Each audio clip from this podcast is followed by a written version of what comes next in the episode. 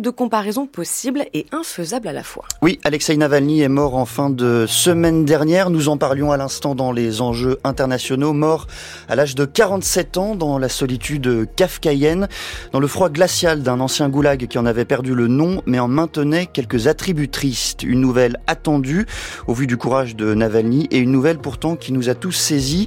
Poutine, si faible, continue d'avoir peur des hommes. J'en viens alors à l'esprit de comparaison. Ce week-end, j'ai reçu le message d'une amie dont voici un extrait.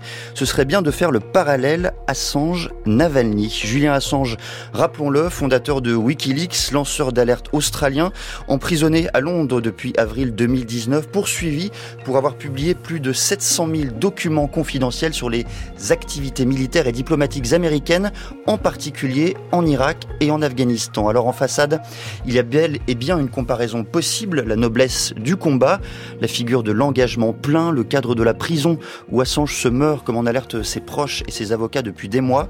Et pourtant, plus avant, la comparaison est risquée, épineuse et elle met mal à l'aise.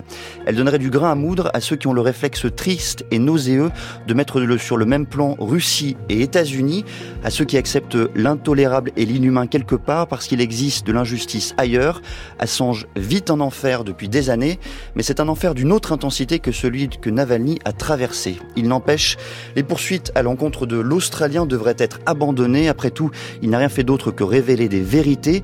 Cette semaine, deux magistrats britanniques rendront à ce sujet une décision importante, une décision qui devrait se fonder sur le droit plus que sur les pressions politiques. En bonne et due forme, ils peuvent rappeler qu'entre Assange et Navalny, il ne devrait pas y avoir de comparaison possible.